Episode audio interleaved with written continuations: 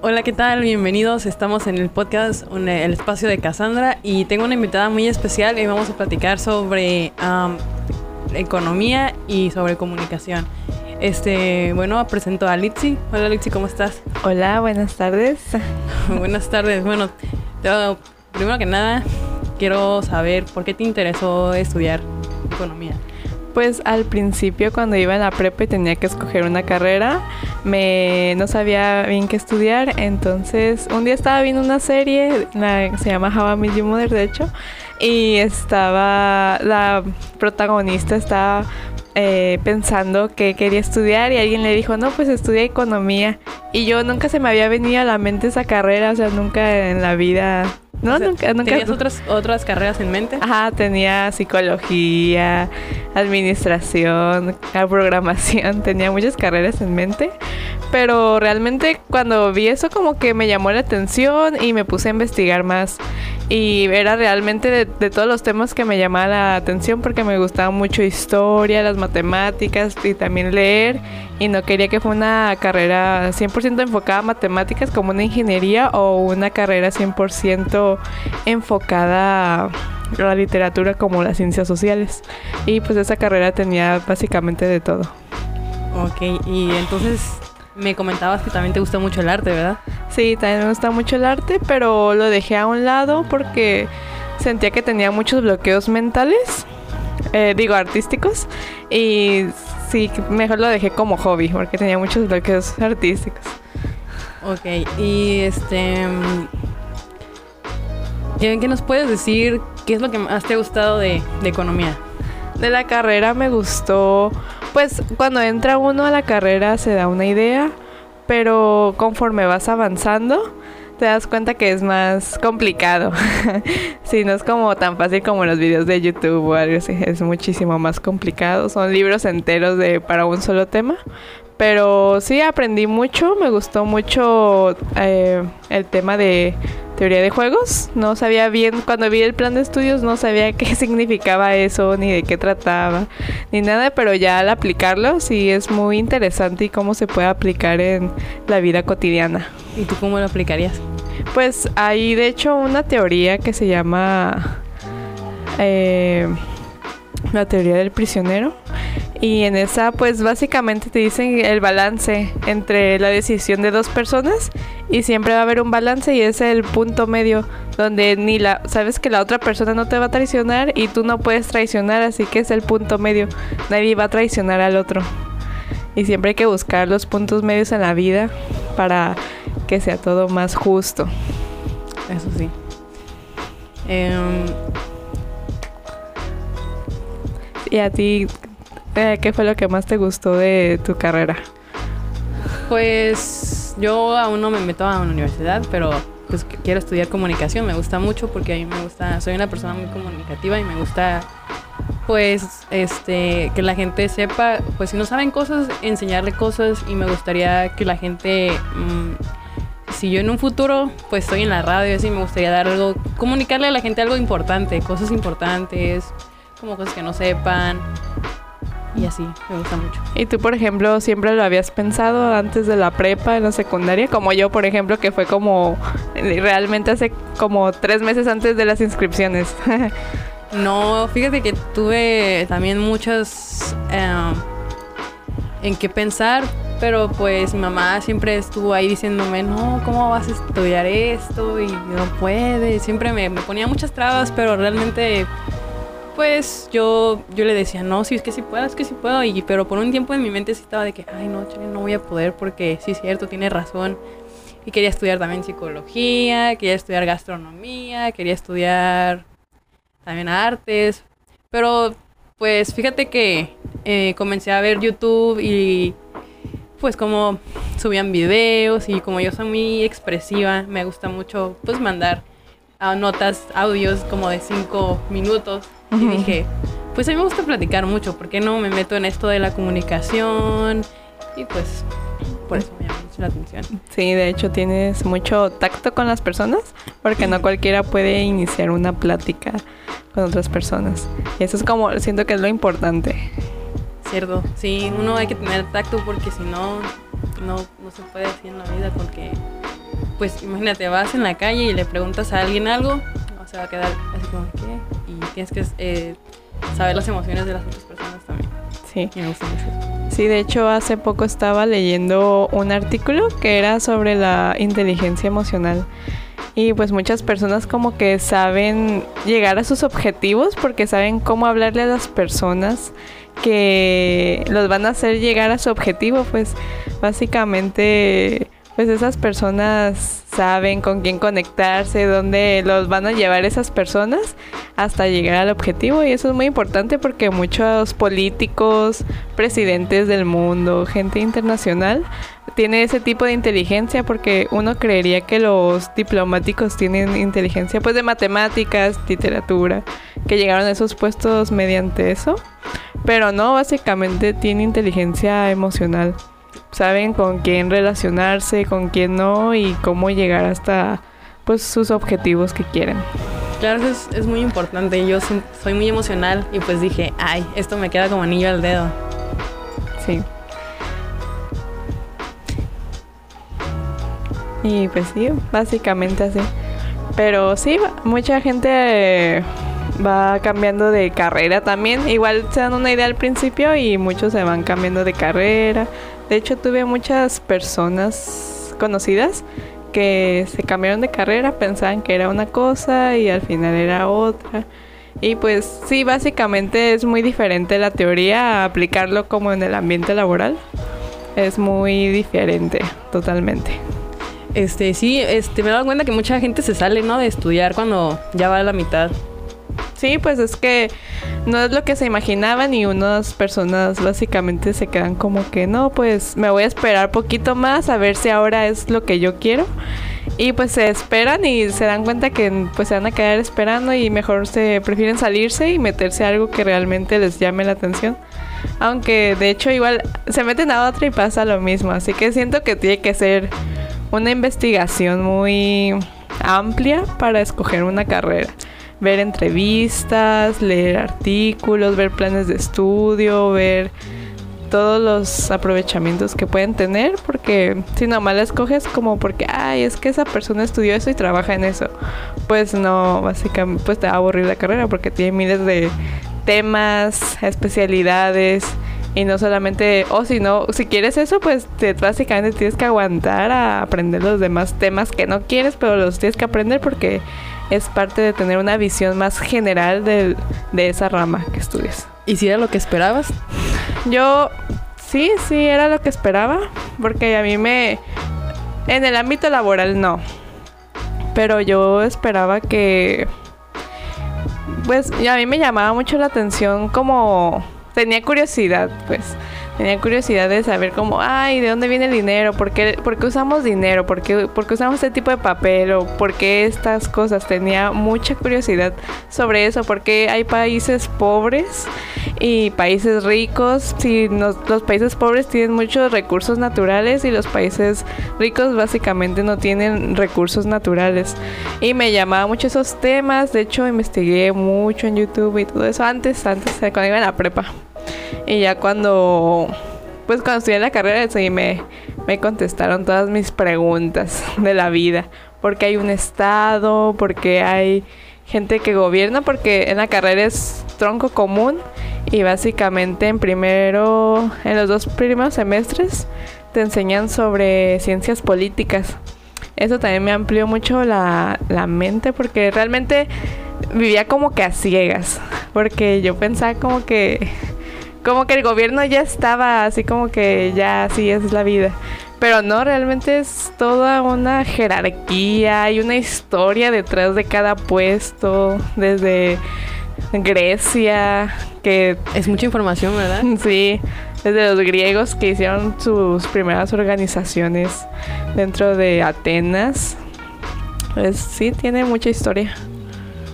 También me llama mucho la atención que sabes mucho de historia también. Sí. Te gusta mucho, ¿verdad? Pues básicamente tienes que aprender mucha historia para no cometer los errores del pasado. Eso siempre te decían, porque muchos decían, ¿por qué estudiamos algo que ya pasó?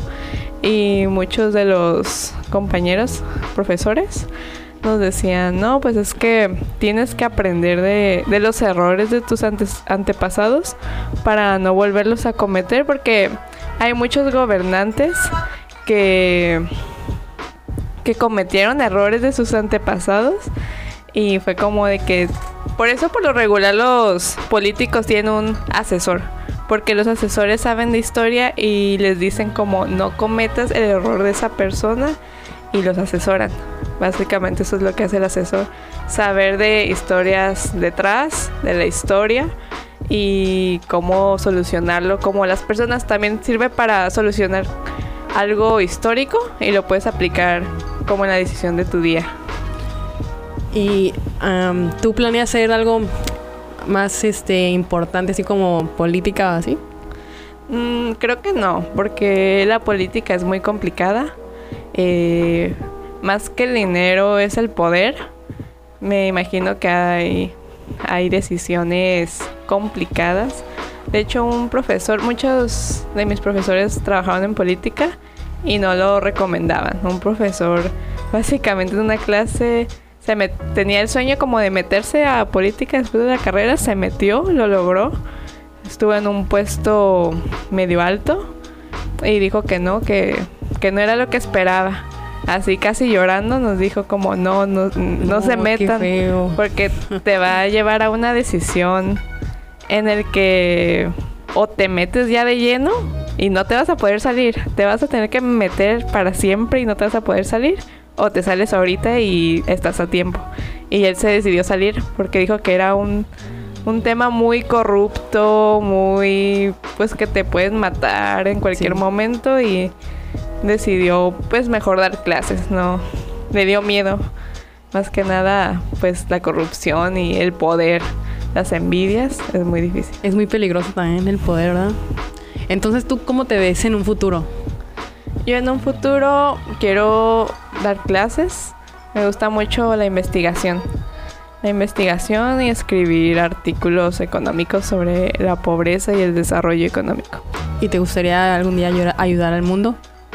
Pues eh, siento que todas las personas lo ayudan.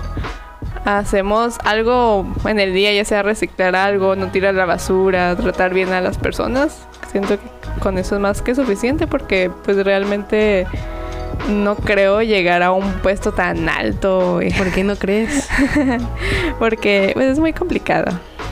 ¿Es muy complicado? ¿Tú crees? Sí, es muy complicado. Tienes que ir a varias escuelas. De hecho, varios de los presidentes de México fue de que fueron a la UNAM, fueron a Harvard, hicieron su maestría en Harvard, hicieron su doctorado en Harvard.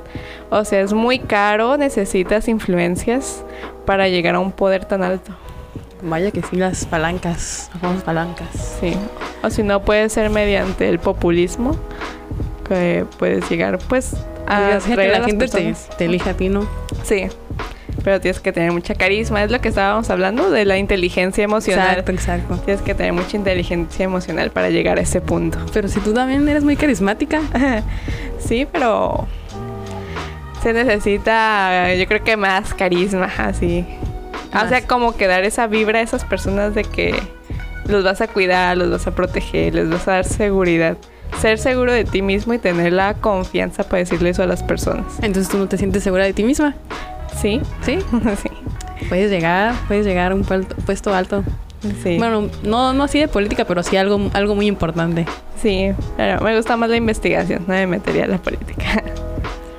Muy bien. Y mm, ¿Qué mensaje le podrías dar al mundo de lo que has aprendido de Lo que he aprendido es que a veces las circunstancias no son tan fáciles. Por ejemplo, muchas personas creen que la pobreza es como, ah, ¿por qué no trabaja, ahorra y compra una casa ella? Y no, no es realmente eso, es que esas personas están viviendo en la trampa de la pobreza y no pueden salir de ella. Es muy difícil salir de la trampa de la pobreza. Tienen que tener ayuda del gobierno, un empujón, se le dice, y con eso pueden salir de, de la pobreza. El gobierno tiene que invertir en programas de desarrollo, en escuelas, educación para poder salir. No es simplemente trabajar, ahorrar, ahorrar, ahorrar. No, es muy, es más complicado que eso. también igual nos ponían mucho, me gustaba mucho un ejemplo que me dio un profesor, porque yo era de esas personas y cuando me dio ese ejemplo como que sentí que vivía en ignorancia todo el tiempo. Nos dijo que, por ejemplo, son una pareja, trabajan en una fábrica, les pagan, eh, imaginemos, 10 pesos la hora. Y trabajan 10 horas al día y descansan un día. Y la gente a lo lejos va a decir, no, pues les está pagando muy poco, es una empresa de Estados Unidos, ¿cómo les puede pagar eso a sus trabajadores? Y alguien de fuera va a decir, no, pues hay que hacer una marcha, algo, hay que hacer una huelga para que esa empresa trate mejor a sus trabajadores y, y les remunere mejor su, su trabajo. Y pues no, realmente no, no funciona porque la empresa sí lo va a hacer ante esa huelga, lo va a hacer, lo va a hacer, lo va a subir. Pero mediante eso la empresa no va a poner en riesgo sus ganancias. Lo que va a hacer es que va a subir los sueldos y va a despedir gente. Así que ahora va a dejar peor a la mitad de sus empleados sin trabajo. Ahora ya ni 10 pesos van a tener, van a tener cero. Y va el bienestar social va a disminuir horriblemente. Así que sí, lo mejor es que estemos, el gobierno desarrolle proyectos sociales, no solo dar dinero como las becas de AMLO. Ah, es más que nada hacer una inversión en, en el desarrollo social porque esas personas igual tienen su plan para, no, pues estoy ahorrando y con eso puedo estudiar y se puede especializar y puede tener un mejor trabajo. Y eso es lo que pasa últimamente en los campos de San Quintín, aquí en Baja California, en los campos de fresas. Eso es lo que pasa. Hacen huelgas, pero realmente no les está ayudando a la gente. Y una solución que ahí dábamos en las clases es que pues esas personas que se traen, porque la mayoría son de Oaxaca, de Chiapas, se las traen para trabajar acá, es pues invertir en un programa de desarrollo y que se especialicen, o sea, como técnicos o algo así, dentro de la empresa y ya pueden aumentar su salario. Estaría mucho mejor. Sí. Tener una mejor calidad de vida. Entonces, pues Sí. Sí, pues una mejor calidad de vida para desarrollar a las personas. ¿Y tú qué piensas de eso? ¿Tú eres de las que haría huelga o...?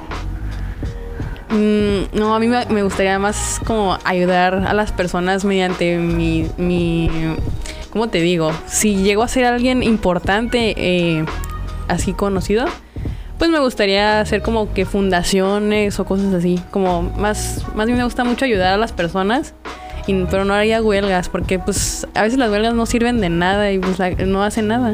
No hacen nada. Sí, es cierto. Aunque a veces sí sirven las huelgas mediante pero es, problemas mm, injustos, yo creo. Pues, pues sí, pero tienes que estar ahí todos los días, casi casi, poner, dormirte ahí para que te hagan caso. Aquí casi no no hacen caso y eso también me, enoja mucho, que la gente no tiene em, mucha empatía. Hace falta mucha empatía. Sí, sí, más que nada eso y pues presionar al gobierno, más que nada, pues, si no, pues se van a hacer concha, como siempre. Sí. Pero Ok, Litsi, pues este, muchas gracias por, por darnos esta información. A lo mejor mucha gente no, no, no tenía conocimiento de esto y la, la neta, pues gracias por estar aquí. Eh, es mi invitada especial. Muchas gracias. No, muchas gracias a ti por invitarme a tu podcast y hablar un poco sobre temas que me gustan. Gracias. Bueno, pues muchas gracias a todos los que nos escucharon a este espacio de, de Cassandra. Nos vemos en otro podcast.